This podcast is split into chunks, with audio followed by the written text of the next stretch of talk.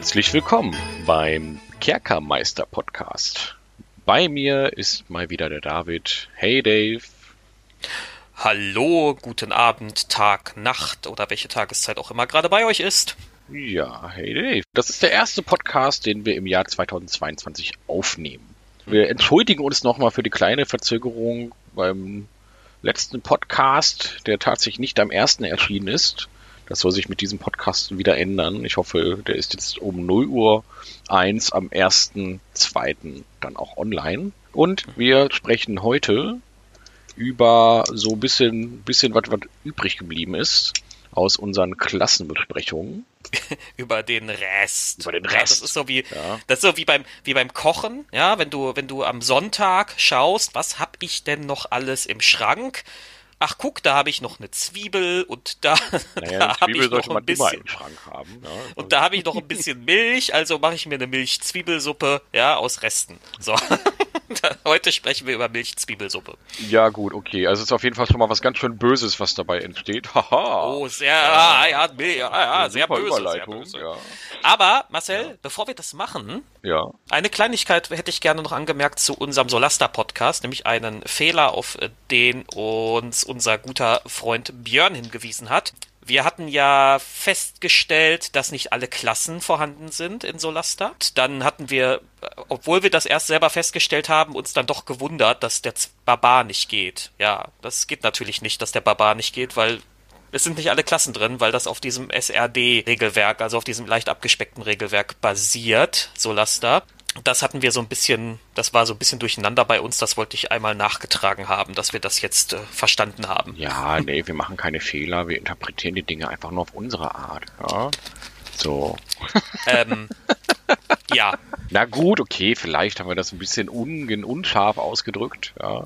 Aber es war vielleicht ein bisschen, bisschen ungenau äh, ausgedrückt. Aber gut, dass du dieses diese Ungenauigkeit, jetzt diese Unschärfe jetzt nochmal äh, etwas klargestellt hast. Ja, wollen wir doch jetzt mal rüberspringen zu unserem heutigen zu unserem heutigen Podcast und es wird ein bisschen, es wird ein bisschen gemütlicher, es wird ein bisschen kleiner heute, denn wir besprechen heute im Prinzip nur zwei Seiten aus dem Spielleiter. Und zwar ist uns ja mal damals, ist uns damals ja aufgefallen, man mag sich erinnern an die Kleriker-Folge, wo wir die Domänen so aufgezählt haben und so darüber geredet haben, welche Domänen es gibt. Und dann ist uns aufgefallen, eine Domäne fehlt ja hier irgendwie. Warum? Warum fehlt denn die Domäne tot? Ja, wir hatten ja dann auch in der Götterfolge nochmal über die Domäne gesprochen und da war uns auch ganz klar, es gibt die Domäne tot. Wo ist die? Warum kann der Kleriker die nicht wählen? Was soll das hier? Und dann ist dir aufgefallen, Dave, wo diese Domäne tot sich befindet. Wo ist die? Die ist versteckt. Die haben sie nämlich nicht ins Spielleiterhandbuch getan. Und dann ausgerechnet noch, also in das NPC-Kapitel, ne, wie baue ich mir einen NPC? Ja. Da gibt es ganz viel Soft-Content, nenne ich das mal. Also so Sachen, die jetzt nicht mit Regeln versehen sind, sondern so Vorschläge, ja, wie kann ich einem NPC eine Motivation verpassen, welche Beziehungen kann ich ihm geben und so weiter. Und ganz am Ende hast du auch zwei Klassenpfade unter der Überschrift Widersacher. Klassenoptionen für Widersacher. Darunter finden wir die Domäne Tod und den Eidbrecher-Paladin. Und ich finde, da kann man sich zuerst mal die Frage stellen, Marcel, Warum haben die das in den Spielerdatenbuch gepackt? Hast du eine Idee? Ja, weil man sieht ja hier, die Intention ist, jemand, der die, als Kleriker die Domäne tot wählt, der sollte keiner, kein Mitspieler sein. Das sollte ein Böser, das sollte ein Gegner sein. Beim Eidbrecher-Paladin ist es relativ eindeutig, weil der in seiner Beschreibung einen Eidbrecher darstellt, der etwas Böses im Sinne hat. Und auch die ganzen Merkmale, die dieser Eidbrecher-Paladin hat, sind halt böse. Aura des Hasses, Schreckensfürst, ja, und so, sowas in diese Richtung, entsetzlicher Aspekt. Ja, also der, der soll wirklich richtig, richtig böse sein. Ja, ist es nicht der Paladin, der einfach mal sagt, ja, ich, mit den Eiden hier finde ich nicht so geil, aber ich bin trotzdem netter Typ sondern das ist der Typ, der sich komplett umgekehrt hat ins Böse und das, was früher der finstere Streiter gewesen wäre. Genau, das ist der finstere Streiter. Man mag sich erinnern, die alten D&D 3.5 Hasen, man konnte damals die Prestigeklasse finsterer Streiter wählen. Die setzte aber voraus, dass man bereits ein gefallener Paladin war. Also jetzt dieser Paladin Eidbrecher ist vielleicht auch einfach der gefallene Paladin plus finsterer Streiter in einem. Hier ist es jetzt einfach dann aber wirklich diese böse Widersacher-Geschichte. Und ich bin mir sicher halt, damals war das eben nicht in irgendwie im Spielleiterhandbuch unter, unter Schurken und Widersacher drin, sondern das war dann halt im Paladin-Handbuch, glaube ich, einfach eine Option. Oder war das in diesem Buch der schändlichen Taten oder sowas, wie das hieß? War das da vielleicht drin? Ich weiß es nicht mehr genau. Ich meine mich aber zu erinnern, es gab doch diese vier Bücher für die vier genau. Archetypenklassen. Und ich meine, das war in diesem Buch für Kämpfer, also für die kämpferartigen Klasse, Klassen. Darunter fällt ja auch der Paladin. Aber es kann natürlich auch sein, dass das in dem Book of Wild Darkness war. Wir wissen es nicht mehr genau. Jedenfalls war das eine Prestigeklasse, die explizit dafür auch gedacht war, dass Spieler die wählen können. Und hier ist es jetzt so, okay, der Spieler soll das mal lieber nicht machen. Das ist etwas, was der Spielleiter schön bei sich im Spielleiterhandbuch versteckt hält, damit die Spieler auch bloß nicht auf die Idee kommen, sowas spielen zu wollen. Und vielleicht höchstens dafür da ist, dass der Spielleiter das so ein bisschen wie so ein indiziertes Spiel, so unter dem, unter dem Schreibtisch so. Ah, okay, also, wenn du willst, kannst du auch hier so einen Todeskleriker spielen. Ja, aber äh, nur weil ich dir vertraue, hier. Ja, und dann so dann kriegt er, dann kriegt er dieses Merkmal zugeschoben. Ja, das soll so ein bisschen vor den Spielern versteckt sein. Der Spieler soll halt erstmal die, der darf auch böse spielen, aber er soll doch erstmal bitte die nicht ganz so grausamen Sachen machen. Ja, und ich finde es, ist, also ich persönlich weißt du, ganz ehrlich, wenn, wenn ihr, wenn ihr sagt, ihr wollt einen Todeskleriker spielen, sage ich hier bitteschön, ja, so. Aber, aber grundsätzlich so von der Intention, die, die Wizards of the Coasts hier hat, finde kann ich das nachvollziehen, weil das passt in ihre Strategie für D&D 5. Alles so stark positiv. Ja, du, du erstmal, erstmal kommt das Nette. Und das Böse, das ist so eine Option, aber eigentlich wollen wir das nicht unbedingt, dass ihr böse seid. Ihr seid mal lieber die strahlenden Helden. Wie gesagt, ich finde, das passt da rein. Ich glaube aber, es gibt noch einen anderen Grund, warum die das da reingemacht haben, ins Spielleiterhandbuch. Das ist, glaube ich, ein ganz einfacher Grund. Ich glaube, das hat eine, es ist ökonomisch gerade ältere Spieler finden das ja gerade interessant. Diese äh, fiesen Klischees, sage ich mal. Also die beiden Unterklassen hier sind echt fiese Klischees, das kann man ja. so sagen. um dem, dem Spielleiterhandbuch noch ein weiteres Verkaufsargument drauf zu tackern. Guck hier, das findet ihr hier, ja. Also generell ist das ja so ein alter Trick, diese Dinge aufzuteilen über verschiedene Bücher, um möglichst viel Content zu verkaufen. Explizit ist das Spielleiterhandbuch auch meiner Meinung nach eins der Bücher, die man ganz lange links liegen lassen kann. Das braucht man eigentlich nicht. Braucht man eigentlich nur, wenn man die magischen Gegenstände haben möchte. Was man aber braucht, ist halt eben, wenn man wirklich einen Todeskleriker braucht, dann braucht man halt dieses Spielleiterhandbuch, auch wenn es nur in zwei Seiten drin steht. Ich finde es wirklich sehr schade, dass es so aufgesplittet ist. Ich finde das keine gute Entscheidung. Ich hätte es gerne einfach ja. mit im normalen Spielerhandbuch mit drin. Oder in einem der zusätzlichen Klassenbände meine meinetwegen. Ja, das kann man ja dann immer noch nachreichen. Wobei ich finde schon, die Todesdomäne gehört eigentlich zu den Kernsachen. Basic, also ich finde einfach, alle Domänen gehören einfach dazu. Die sollen einfach damit mhm. mit aufgelistet sein. Insbesondere, weil es ja dann da eine unlogische Ungereimtheit gibt. Und zwar beim Magier. Der darf Nekromant sein im Spielerhandbuch. Ja. Da ist die Nekromantie mit dabei. Das geht klar.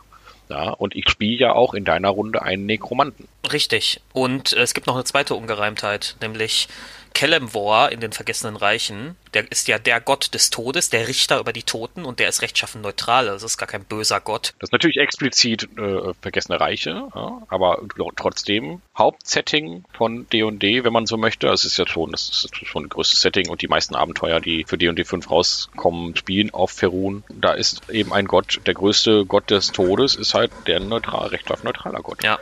Warum muss die Domäne Tod böse sein? Ja, so. ja also, also sie ist ja auch hier extrem auf der Tod als das Böse ausgelegt. Was mich auch so ein bisschen wieder stört, fast schon. Also auf der einen Seite mag ich das, weil ich mag diese bösen Klischees. Ja. Ja, das erinnert immer an so ein an so einen 80er Jahre Sword and Sorcery Film oder oder hier so Skeletor und sowas, ja. Mhm. Das ist also Skeletor könnte ein Todesdomänen-Kleriker sein. Ja, so, das ist so das ist so schön blöd, aber äh, ich finde es trotzdem eigentlich ein bisschen schade, dass die Todesdomäne immer noch mit diesem bösen Klischee assoziiert wird, zumal man ja dann doch eigentlich inzwischen eingesehen hat, dass der Tod über Kellenwall hier äh, ja gar nicht unbedingt was Fieses sein muss, sondern auch einfach ein natürlicher Bestandteil des, einfach das Lebensende. Ja, so, das ja. ein natürlicher Bestandteil der Natur. Ein natürlicher Bestandteil der Natur ist auch ein schöner Satz. daraus jetzt wieder dieses Ding zu machen mit alles, was mit Tod zu tun hat, ist dann auch irgendwas mit Flüchen und Blindheit und, und Lebenskraftentzug und nekrotischem Schaden. Hm, finde ich jetzt nicht wirklich schlimm. Aber ich, ich finde, sie hätten ja noch eine, eine alternative Todesdomäne machen können. Eine, die nicht so fies ist. noch Ja, eine zweite, weißt du? Ja, ja, genau, so, so, keine Ahnung, die, die, die äh, Totengräber-Domäne. Ja, so, dann Ja. äh, die. äh, Oder ja, Richter der keine Toten oder sowas. Richter der Toten, Ja? irgendwas, keine Ahnung. Sowas in diese Richtung. Ja, äh, Seelenführung, keine Ahnung, irgendwie so. ne? ja. Gut, aber wie dem auch sei, grundsätzlich begrüße ich das aber trotzdem, dass ich, dass man mir hier auch diese richtig fiesen Klischees gibt. Das ist ja auch, das ist ja auch die Erwartungshaltung, ne? Das ist ja auch ein bisschen die Erwartungshaltung, weil in der Regel, wenn jemand einen Kleriker des Todes macht, dann wollen die meisten Spieler wahrscheinlich nicht den Killemore-Aspekt nehmen, sondern die nehmen dann eben eher, wer ist noch Tod Todesdomäne, Civic. Baal, Baal. Mirkul, solche Ja, Götter, genau. ne? Sowas vielleicht noch, vielleicht noch Tyrannos, äh, aka Bane. Genau, das geht dann eher in diese Richtung. Ich glaube, da müsste man dann halt als Spielleiter so ein bisschen Hausregeln oder die Merkmale ein bisschen umändern, anpassen und so, damit das so ein bisschen mehr zu Kellemwar passt. Aber ja, Kellemwar ist halt eben ein Beispiel dafür, dass die Domäne Tod nicht immer unbedingt mit mit äh, fiesen Göttern verbunden sein muss. Aber die meisten Götter, also alle außer Kellemwar, sind ja böse. Deswegen ist natürlich schon, es ist ja ein Trend zu erkennen. Ja, aber wollen wir mal so ein bisschen auf die, auf diese Klassenoptionen eingehen. Ich lese jetzt einfach mal, einfach in alter Tradition. Wir haben jetzt ja keinen Klasseneinleitungstext, sondern jetzt hier in diesem Fall einen kleinen Einleitungstext zu der Domäne Tod. Dann lese ich jetzt mal diesen kleinen Einleitungstext zu der Domäne Tod des Klerikers vor. Also, die Domäne Tod befasst sich mit den Mächten, die den Tod verursachen, sowie mit der negativen Energie, mit deren Hilfe untote Kreaturen erhoben werden können. Gottheiten wie Chemosh, den kenne ich gar nicht, Merkul und Reglas sind Schutzgötter von Nekromantie, Todesrittern, Lichs, Mumienfürsten und Vampiren. Götter des Todes verkörpern auch Mord, in Klammern Anubis, Baal und Pyremius, Schmerz, in Klammern Lutz und Lovia- Loviatar, Krankheiten oder Gift, in Klammern Inkabulos, Talona oder Morgion und die Unterwelt, in Klammern Hades und Hel. Ja, das ist die Einleitungsbeschreibung für die Domäne Tod. Auch hier wird komplett außen vor gelassen, dass es auch gute Todesgötter gibt. Ja, was heißt gute, aber neutrale, ne? Ja, neutrale, mir, genau. Ja. was mir hier noch aufgefallen ist, dass dieser Flufftext einfach viel sachlicher gehalten ist, weil du hier nämlich keine potenziellen SpielerInnen cachen musst. Ja, das ist ja auch gar kein Flufftext tatsächlich. Das ist ja wirklich dann dieser, dieser Domänentext. Ich gehe davon aus, dass der Domänentext beim Kleriker auch ähnlich sachlich ist. Aber sie wissen genau hier, das hat der Spielleiter in den Händen und nicht die SpielerInnen. Deswegen äh, halten sie diesen, diesen kleinen Text auch viel sachlicher und kürzer, weil die Spielleitung bau, baut sich ihren Fluff ja dann selbst. Ja. Beziehungsweise so auch zusammen mit den, mit den SpielerInnen. Ne? Dann können wir mal direkt zu einigen der besonderen Zauber gehen, damit wir mal einen Blick bekommen, was die Domäne Tod überhaupt für Zauber bekommt. Also ihr erinnert euch noch an die Kleriker-Folge. Jeder Kleriker kriegt ja abhängig von seiner gewählten Domäne eine Liste mit Domänenzaubern. Das sind entweder Zauber, die aus anderen Zauberlisten kommen, oder es sind Zauber, die der Kleriker eigentlich viel später bekäme und dann aber relativ früh schon darauf zugreifen kann. Und der zweite Vorteil der Domänenzauber ist halt der, dass der Kleriker die immer eingeprägt hat. Und zwar unabhängig von seiner maximalen Zauberanzahl, die er sich einprägen kann. Was die Domänenzauber halt immer total nützlich macht in der Regel. Und da sind halt so Sachen drin, Strahl der Übelkeit, ja, oder Vampirgriff, Tote beleben, ja, Schutzhülle gegen Lebendes. Ja, wir müssen Ja. beschützt vor dem Lebenden, müssen wir uns schützen. Todeswolke, ja, solche Sachen. Also es ist sehr eindeutig, in welche Richtung das gehen soll. Die Namen der Zauber sagen schon alles, ohne dass ich jetzt in, regeltechnisch darauf eingehen muss, was die machen. Ja, ich glaube, Todeswolke ist sehr eindeutig. Ja, wird, wird wahrscheinlich irgendwas Wolkiges und Tödliches sein.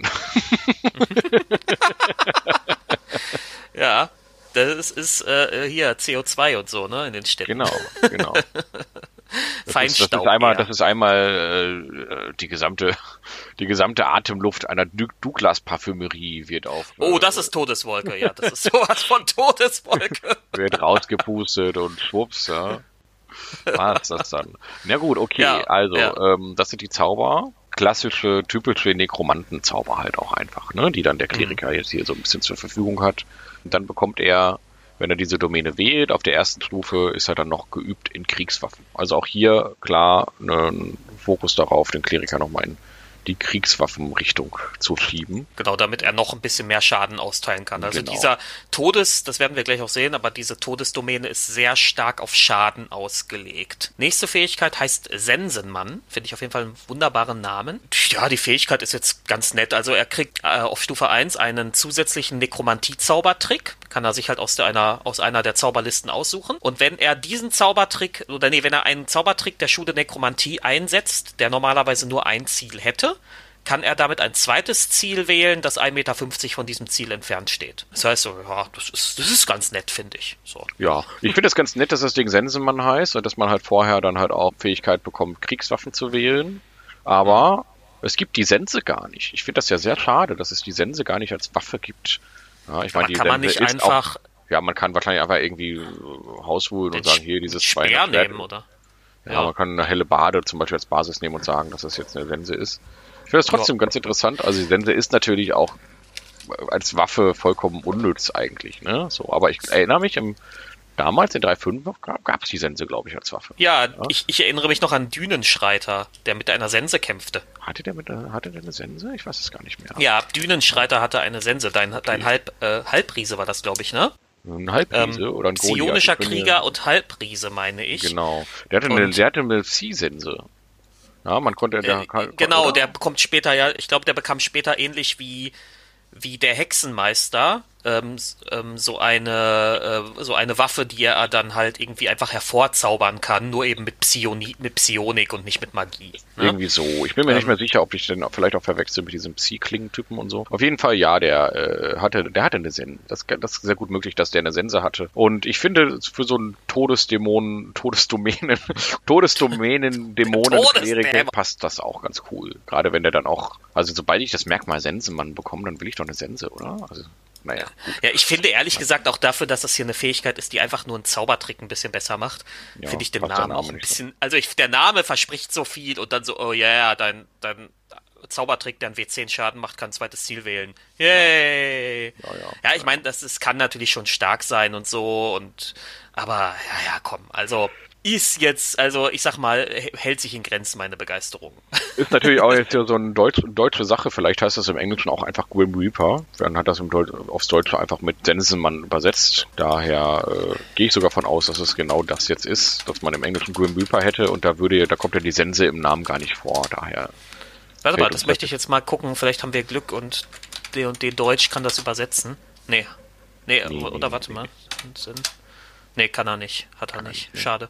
Ja, gut, äh, hätte jetzt, das hätte ich jetzt gern gewusst, aber so ist das eben. Äh, so ist das, weil wir Ja, halt nur deutsches Zeug hier bei uns haben. Ja. aber ich finde aber auch, auch, ich fände aber auch sowas wie Grim Reaper und so, das klingt halt viel heftiger, als diese Fähigkeit am Ende ist. Aber gut, das ist auch eine Stufe 1 Fähigkeit. Das haben wir ja schon bei einigen anderen Klassen festgestellt, dass ja, es ist ja alles auf einen hohen Style-Faktor ausgelegt und das ist ja auch völlig in Ordnung. Nächste Fähigkeit. Wollen wir mal, gell? bevor wir Ja, uns jetzt klar. hier stundenlang über den Sensenmann unterhalten. Göttliche Macht fokussieren. Berührung des Todes. Ja, was kann das denn sein, Marcel? Hast du eine Ahnung? Ah, Schätz ich mal. vermute, also äh, ohne den Text jetzt mal zu lesen, ja. Ich vermute mal, man kann jemanden berühren.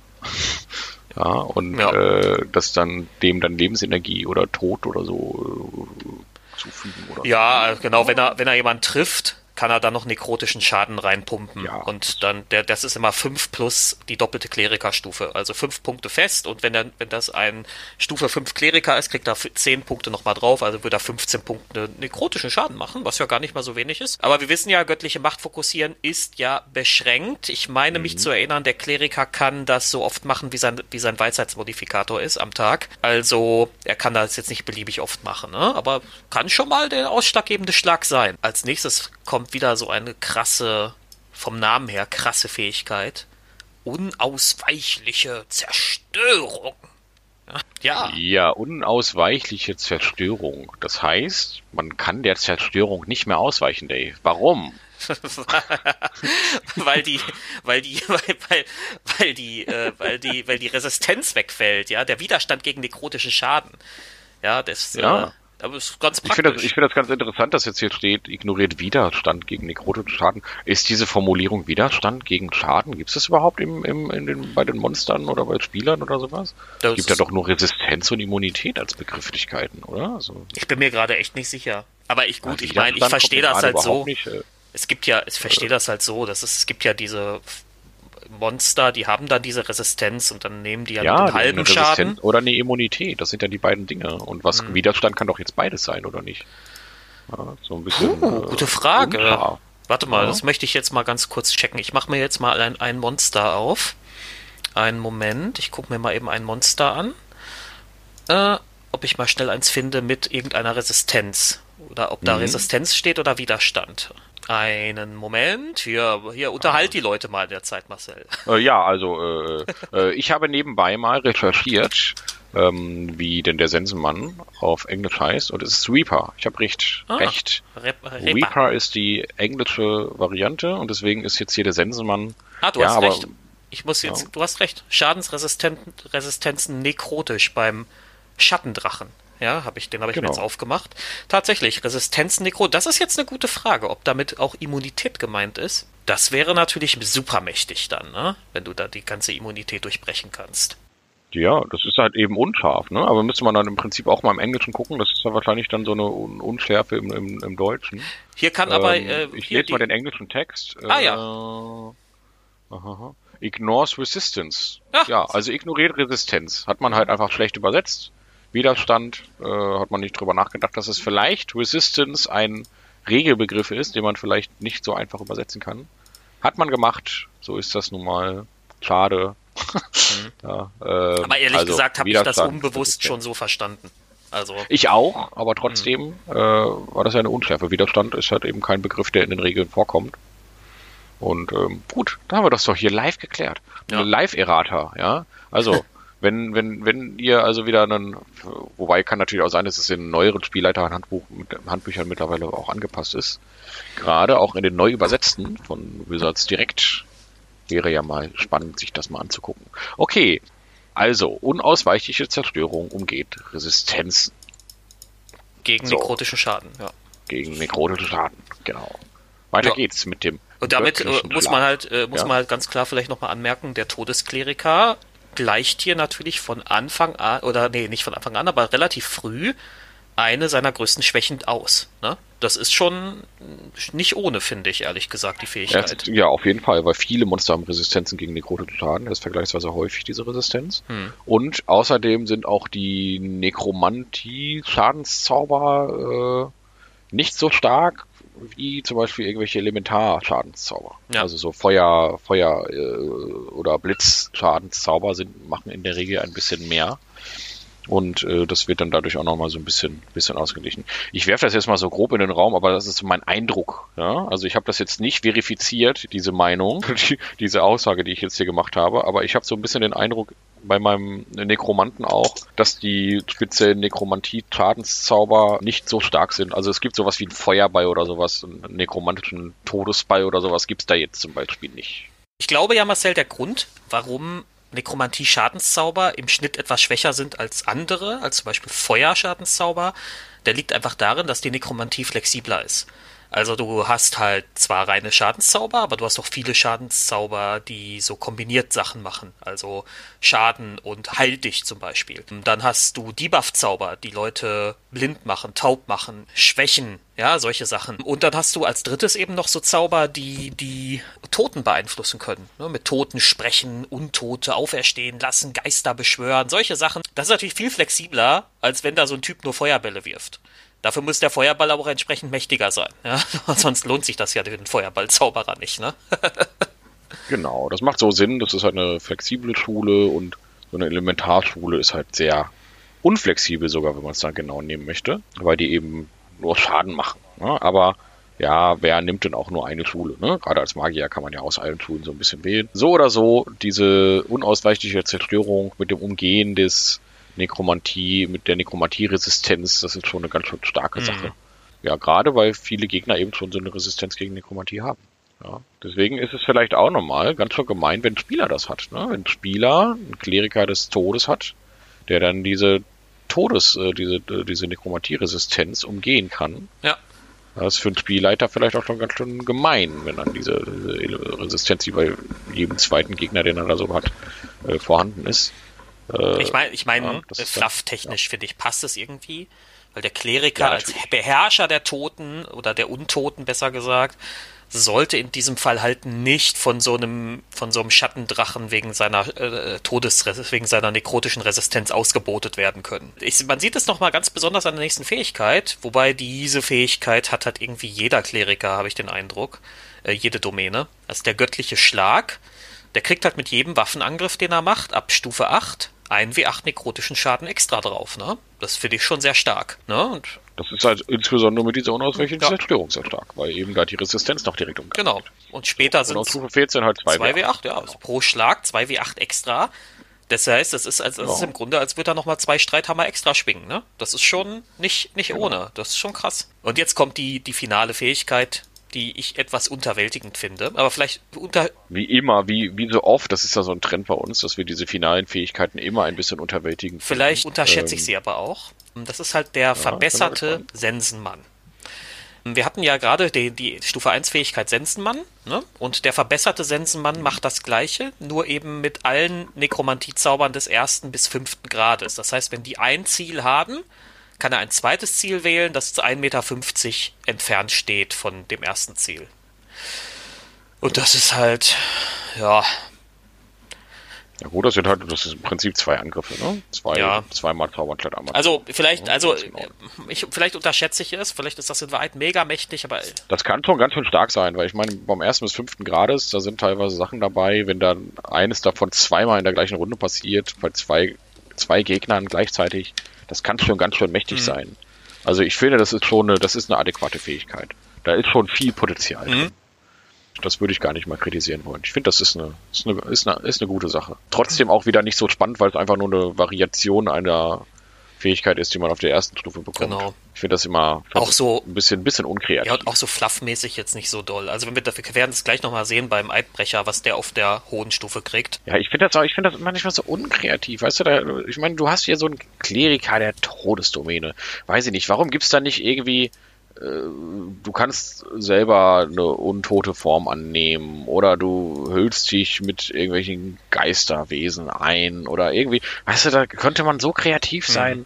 Ja, du kriegst einen, du kriegst einen äh, untoten, untotes äh, Reittier oder sowas, ja, solche Sachen, da könnte man doch so viel, so viel rausholen. Und was ist es dann auf der 17. Stufe, nachdem du wirklich dann durch äh, alles durchgegangen bist? Ja, du kannst jetzt übrigens zwei gleichzeitig äh, verzaubern. Und ich finde, das ist so langweilig. Ja. dass man dann so, so, gerade dann auch, wenn das jetzt eine Klasse ist, die sowieso für den Spielleiter ist, als Widersacher, ja, dann hätte man ja auch sagen können, ja gut, das ist jetzt eh nicht für Spieler gedacht. Jetzt können wir da ja immer so ein bisschen, bisschen, bisschen äh, rausrotzen. Aber gerade als Spielleiter ist natürlich auch frei, dem Kleriker dann noch einfach ein Nachtmahlzeit zu geben oder so. Aber so oder so, finde ich, äh, ist das so ein kleiner Trend, der sich durch all diese Klassen zieht, dass so gerade in diesen hohen Stufen, da haben wir so das Gefühl, da ist denen so ein bisschen die Lust vergangen. Da haben sie noch irgendwas aus den Fingern gesaugt, weil sie sagten, ach, fuck off, äh, 17., 20. Stufe spielt eh keiner. Unsere Abenteuer gehen ja alle bis gar, gar nicht bis dahin. Das ist eh, ist, das- das macht eh keiner. Da brauchen wir uns auch nicht, nicht anstrengen, da eine coole Fähigkeit raus. Also häufig habe ich den Eindruck, sie bemühen sich nicht mal um was um spannenden, witzigen Fluff. Also ich fand zum Beispiel sehr cool Ja. die, die finale Fähigkeit des Mönchs, wo er diese vibrierende Handfläche kriegt und damit dann jemanden zum Platzen bringen kann.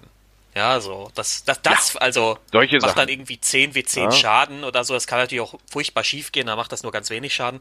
Aber das, das ist trotzdem eine, so stylmäßig, eine coole Fähigkeit, ne? Ja, es ist auch eine, einfach dann, dann mal wieder eine ganz neue Sache, die man dann hat. Ja, und nicht immer dieses, okay, du kannst jetzt das, was du schon seit 15 Stufen kannst, jetzt noch mal besser. Ja, danke schön. Ja. das ist ja total langweilig. Ich bin da anderes gewohnt. Und da, das sind immer so diese kleinen Momente, wo ich dann so das 3.5er System so ein bisschen vermisse.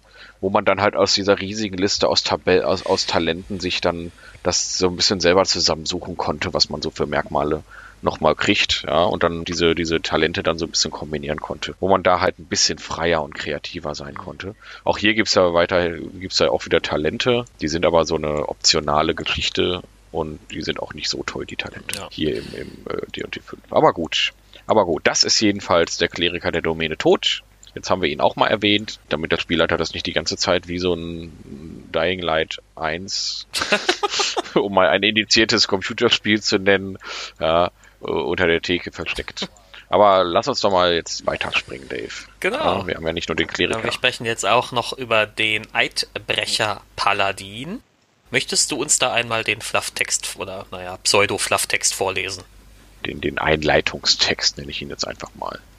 So, ein Eidbrecher ist ein Paladin, der seinen heiligen Schwur gebrochen hat, um finstere Pläne zu verfolgen oder einer dunklen Macht zu dienen.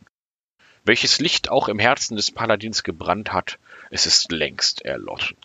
Um Eidbrecher zu werden, muss ein Paladin böse sein und mindestens Stufe 3 erreicht haben. Der Paladin ersetzt die Fähigkeiten aus seinem heiligen Schwur mit den Eidbrecher-Fähigkeiten. Und Dave, ist das mal spannend? Ist das das erste Mal überhaupt, dass es hier eine Gesinnung als Voraussetzung gibt in einem Merkmal? Das haben wir noch nie gehabt. In keinem einzigen. Bestenfalls ja, bestenfalls als Empfehlung, aber nie so, dass es. Ja, ne? genau. Und manchmal und meistens dann auch Ja. so super relativiert formuliert, so unter der Hand, so ganz, so als wenn er dir so zuflüstert, ja, eine gute Gesinnung wäre schon sinnvoll. Ja, so. Ja, so ein Paladin sollte schon rechtschaffen sein, Leute. Sollte, soll das schon haben. Ne, sowas, also das hast du schon. Aber hier, der muss böse sein. Das ist, das ist einzigartig Mhm. hier. Wow, Dave, hier, mind blown. Ja, wo man, Ja, ganz, ganz aber- klar sieht, warum ja. sie das im Spielleiterhandbuch haben. Weil das, das äh, Ja.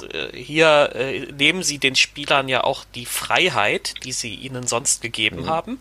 Und sagen, nö, hier, der, der kann nur böse sein. Das ist ganz klar und das Genau. geht auch gar nicht anders. Ich meine, wenn wir uns gleich die Fähigkeiten angucken, wissen wir auch warum. Ja, so, aber, Ja, ja, natürlich. Ja, aber der Kleriker des Todes, der muss nicht böse sein. Das haben sie zum Beispiel da nicht mit dabei. Da haben sie also, genauso wie beim Magier der Nekromantie, der ja auch nicht böse sein muss, macht es auch nicht unbedingt Sinn, dass der unbedingt böse sein muss. Bei den Merkmalen ist das ja nicht so eindeutig, dass es jetzt irgendwie was Böses ist. Da haben sie sich schon zurückgehalten. Aber der Eidbrecher-Paladin, ja, fangen wir doch mal an zu erklären, warum der böse sein muss.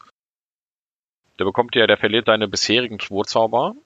Das heißt also, das ist jetzt hier auch wirklich ein Paladin, der ersetzt den alten Paladin. Der Das ist überschreibt also den. auch nochmal was anderes. Der überschreibt den quasi. Ja, also, also auch noch wirklich mal eine andere Art und Weise, so eine Klassenoption einzubinden. Der überschreibt tatsächlich den alten Paladin. Der verliert seine Schwurzauber, die er hatte, und erhält stattdessen eine andere Tabelle an Schwurzaubern. Diese Eidbrecherzauber. Mhm. Ja, und das ist jetzt halt, ja, Tote beleben, ja. Das ist ja auch schon mal gar nicht schlecht. Der kann so ein paar Skelette rausholen. Das ist ähm, Ja. klassischer Nekromantie-Zauberspruch.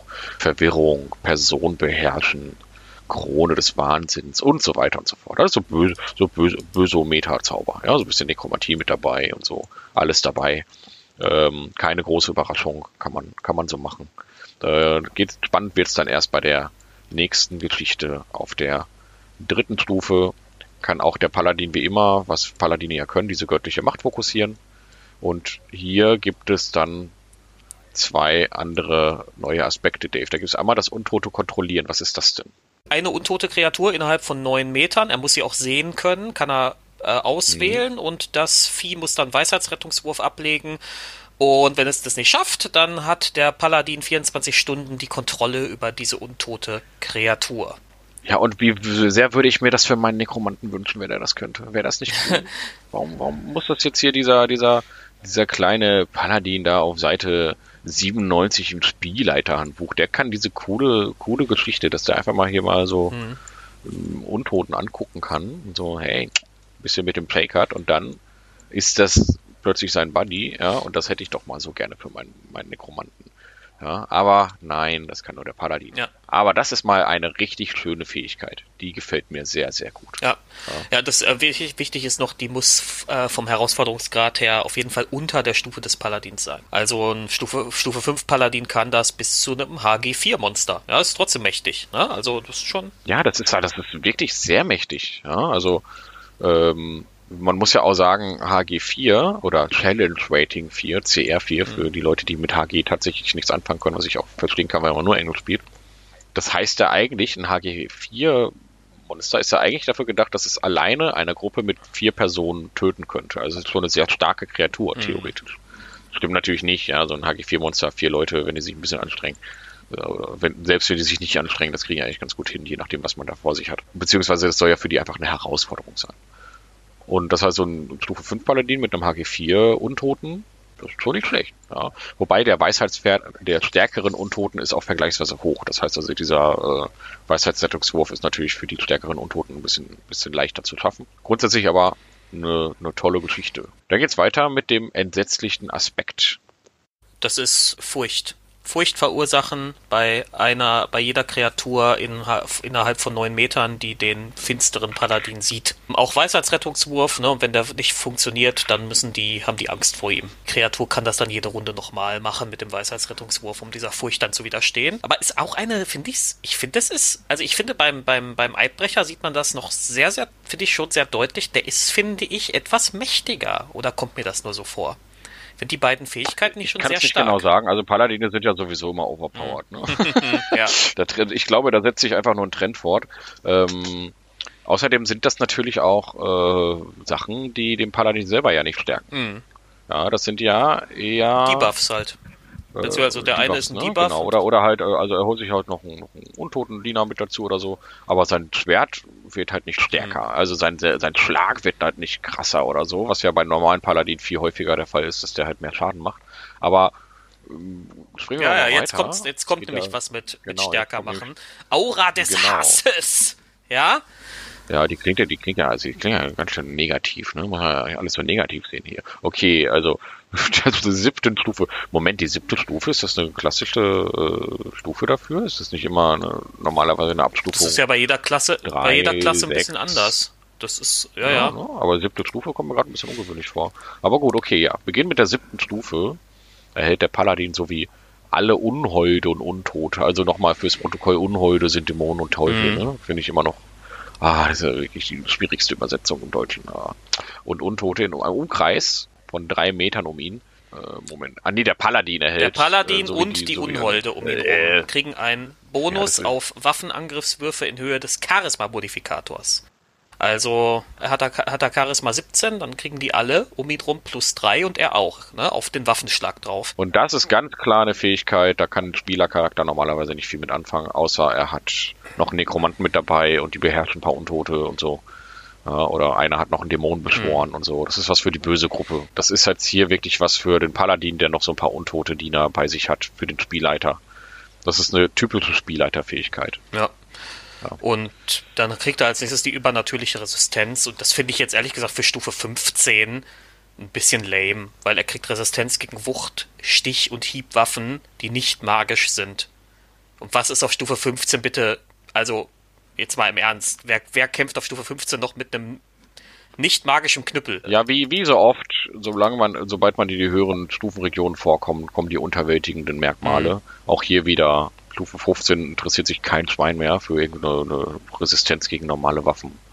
Ja, ach, da würde ich sogar als Spielleiter wahrscheinlich direkt sagen, nee, Resistenz gegen magische Waffen und fertig. Ja. ja. Oder was weiß ich, gegen Resistenz gegen einfach generell gegen Wuchtwaffen oder sowas irgendwie. Das ist ja total langweilig hier mit Resistenz gegen nicht magische Waffen. Aber ich. Ach, aber, aber jetzt kommt die große Hoffnung, Dave, auf der 20. Stufe. Der Schreckensfürst. Finde ich stylmäßig geil. Also ich weiß nicht, ob das so mächtig ist, aber es ist stylmäßig super cool. Und zwar hüllt der sich in eine Aura der Finsternis. Die hält eine Minute. Licht im Umkreis wird dämmerig. Feinde, die sich vor dem Paladin fürchten, und in dieser Aura drin sind, kriegen jedes Mal, jede Runde 4w10 psychischen Schaden. Das, das arbeitet sehr gut mit dem entsetzlichen Aspekt zusammen. Ne? Erst, erst, erst macht, genau, er, sie, macht er ihnen Angst und dann macht er diese Aura der Finsternis und dann kriegen die immer diesen psychischen Schaden. Jede Runde 4w10 ist jetzt auch nicht so wenig. Ja? Die kriegen auch noch Nachteil auf Angriffswürfe, weil das so dunkel ist in der Aura und so. Ja, ja, genau. Also kriegen, kriegen Nachteil auf Kreaturen, die da mit dabei sind in dieser Aura und auf ihn. Weil die alle so in Schatten ja, pass, pass auf, und das Beste kommt jetzt noch. Ja. Solange diese Aura läuft, kann der Paladin in, als Bonusaktion den Schatten einer Kreatur die Kreatur angreifen lassen.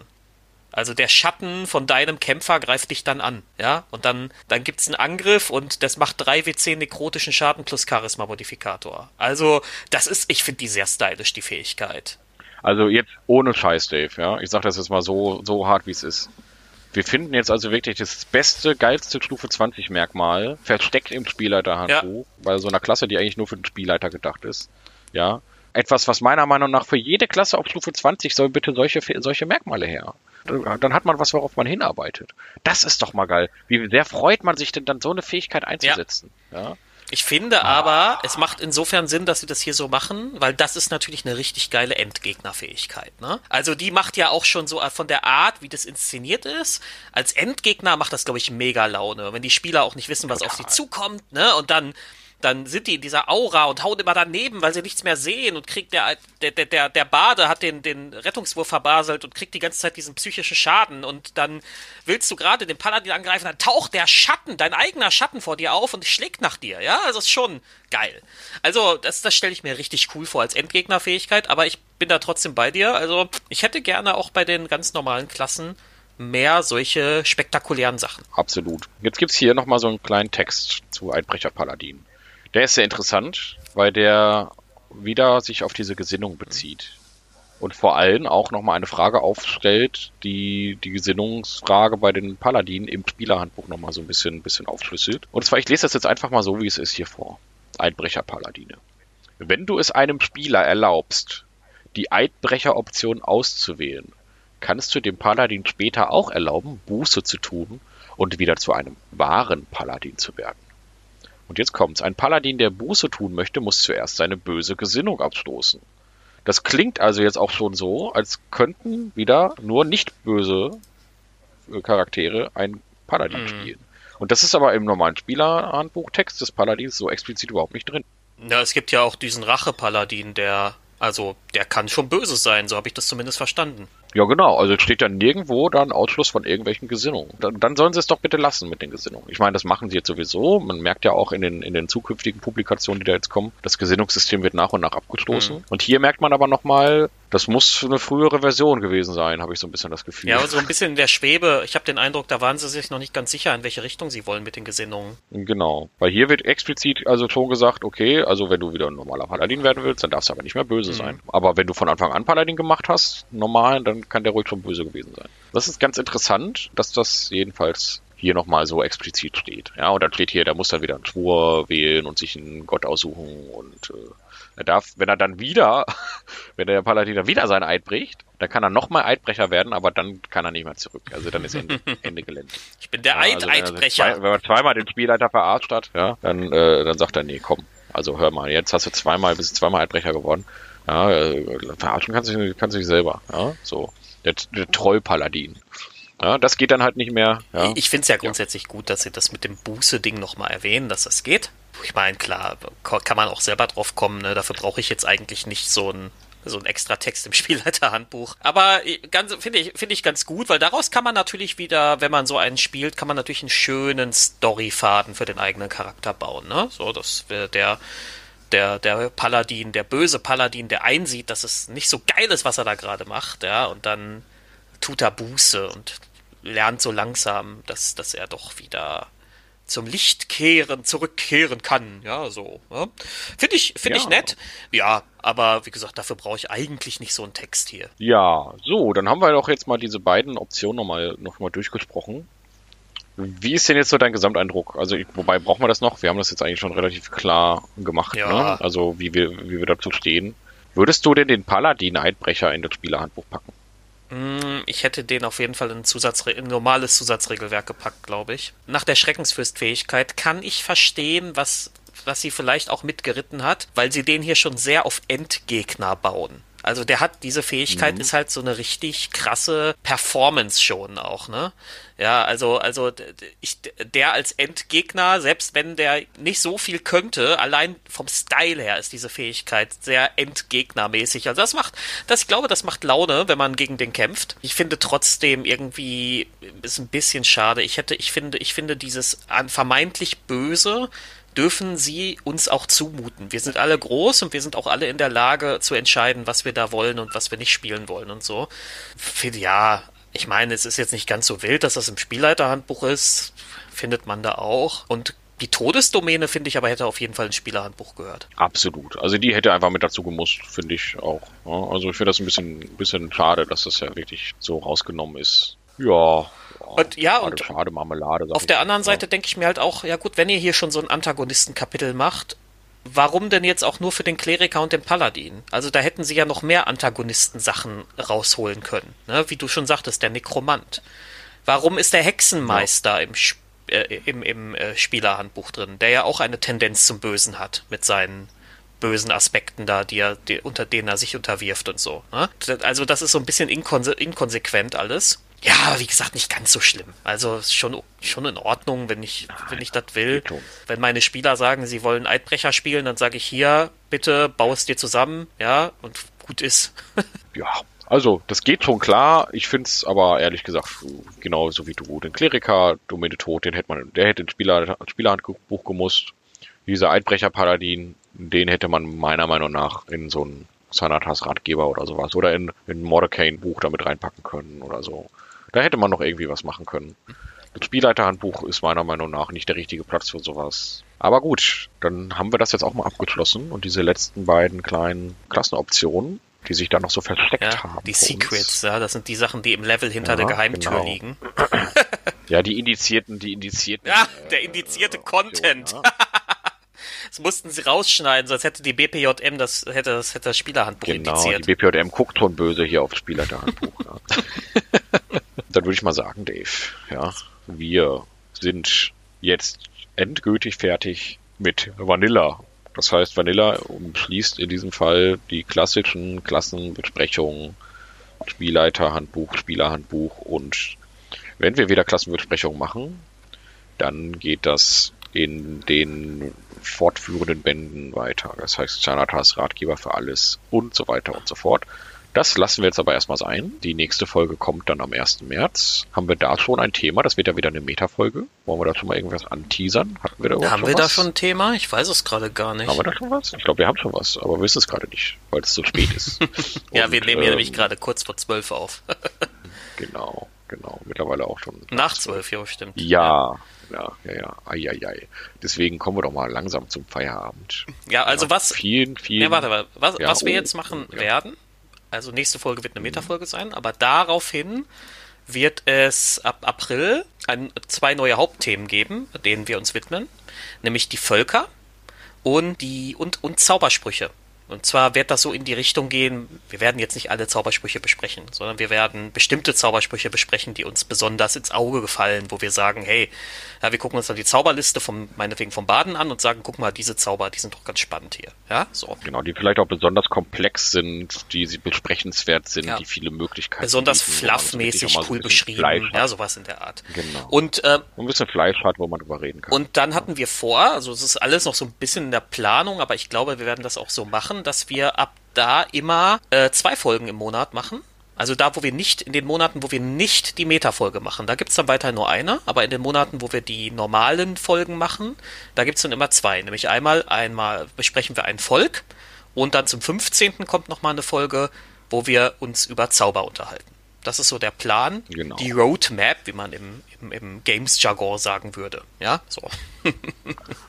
das ist jetzt so der Plan. Wir hoffen mal, dass wir das so umsetzen können. Wird sich dann nochmal zeigen, ob das alles genauso klappt, wie wir uns das vorgestellt haben. Legen wir mal alle unsere Hoffnungen und Träume in diese, in diese, in diese Möglichkeit. Aber eigentlich sollte das umsetzbar sein. Wir haben uns da eine etwas andere Strategie für die Aufnahmen überlegt. Freut euch mit uns. Ist lieber, lieber zu viel als zu wenig, sag ich jetzt mal. Es wird dann also eher zwei etwas kürzere Folgen geben. Das heißt also so einen so eine Völkerfolge. Halbe Stunde, halt schätze ich mal, etwas. pro Folge. Ach ja, das ist ein bisschen kurz. Also ich glaube, ein bisschen kürzer als jetzt unsere teilweise anderthalb Stunden langen Klassenbesprechung wird es auf jeden Fall schon sein. Und die Zauberspruchfolgen werden natürlich auch dementsprechend ein bisschen kürzer ausfallen. Lieber zwei kurze Folgen als jetzt eine so eine ganz große Folge. Da habt ihr dann ein bisschen mehr Zeit auch, euch die Folgen anzuhören. Und ähm, wir hoffen mal, dass euch das gefällt. Die nächste Meta-Folge kommt dann aber so oder so am 1. März. Mhm. Kleine Empfehlung noch, jetzt gerade, weil es einfach top aktuell ist, für die Fans und auch die Nicht-Fans von Critical Role ist gerade auf Amazon Prime eine neue Serie erschienen im Anime-Stil. Und zwar Vox Machina. Die Fan, den Fans von Critical Role sagt das eventuell was. Ich habe mal reingeschaut. Es ist sehr lustig. Und es ist für jeden etwas anarcho angehauchten Spieler und Spielleiter ein ein Fest von, von Dingen, die man so in seinen Spielrunden auch einfach erlebt. Absurde Konstellationen, die da entstehen. Sehr, sehr witzig. Ich habe ich habe jetzt schon, ich habe die erste Folge geguckt, das hat mir sehr viel Spaß gemacht. Wir hatten kurz überlegt, ob wir da vielleicht auch noch mal eine Folge zu machen. Mal schauen. Äh, jetzt auf jeden Fall hört euch unsere Folge zu Ende an. Das habt ihr ja schon an dieser Stelle. Ja. Und wenn ihr damit fertig seid, könnt ihr da ja mal reingucken. Dann gibt's auch demnächst von mir noch mal ein kleines privates Projekt. Denn ich wurde angeschrieben äh, von jemandem, der ein Pen and Paper Kinderbuch geschrieben hat. Und das ist ein ganz, ganz herrliches kleines Kinderbuch. Und das wird nochmal so eine kleine Sonderspezialfolge sein, die ich dann auch nochmal kann noch nicht genau sagen, wann und wie und so. Das kann ich jetzt noch mal so ein bisschen anteasern. Da wird es noch mal was geben. Da ist der Dave aber so ein bisschen raus, weil ihn dieses ganze Kinderbuchthema so überhaupt gar nicht tangiert, was ich auch total da, verstehen kann. Da bin kann. ich auch nicht qualifiziert, muss ich ganz klar sagen. Also ich, ich habe halt keine Kinder, ich habe sehr wenig Kontakt zu Kindern. Ich kann das nicht beurteilen, ob das guter Content ist oder nicht. Das, das überlasse ich dann lieber Marcel als äh, äh, ambitionierter Vater, ja, kann er das auf jeden Oh Fall ja. besser beurteilen als ich. Genau. Und dann werde ich auch den Autor des Buches dann im Interview haben und dann reden wir da mal drüber. Das wird auch nochmal so eine kleine Sondersache sein. Die werden wir aber wirklich komplett außerhalb unseres regulären Veröffentlichungsrhythmus wird das, so wird das erscheinen. Denn ich kann auch total verstehen, wenn jetzt hier nicht jeder hier irgendwie Kinder hat, ja. Wobei ich kann das überhaupt nicht verstehen. Kinder sind voll toll und so. Aber wenn das jetzt äh, nicht in jedermanns Priorität ist, sich eine Folge über ein Kinderbuch anzuhören, deswegen kommt das so ein bisschen außerhalb unseres klassischen Rhythmus. Werdet ihr dann sehen, wenn es denn soweit ist. Äh, ich freue mich schon und ich freue mich auch auf den Feierabend und auf die nächste Folge und vielen Dank, Dave, für deine Zeit, dass das jetzt hier nochmal spontan geklappt Vielen hat Dank. mit der Aufnahme. Vielen Dank für eure Aufmerksamkeit. Gebt uns überall die fünf Sterne, äh, kommentiert bei uns, liked uns, empfehlt uns weiter und bleibt alle gesund. Genau, ich erinnere auch nochmal ganz kurz, also die Kommentarfunktion auf der Website funktioniert wieder ganz einfach und tadellos. Wir würden uns also auch freuen, wenn ihr auf unserer Internetseite kerkermeister-podcast.de auch da nochmal die Folge kommentiert und wir sprechen da mit euch und reagieren auch auf euch. Also da wird, äh, wir, wir warten da auf, auf rege Anteilnahme und äh, auch Feedback. Also wenn ihr auch einen Wunsch habt für das nächste Metathema, könnt ihr uns da auch gerne informieren. Okay, dann sage ich mal vielen Dank und bis die Tage. Tschüss.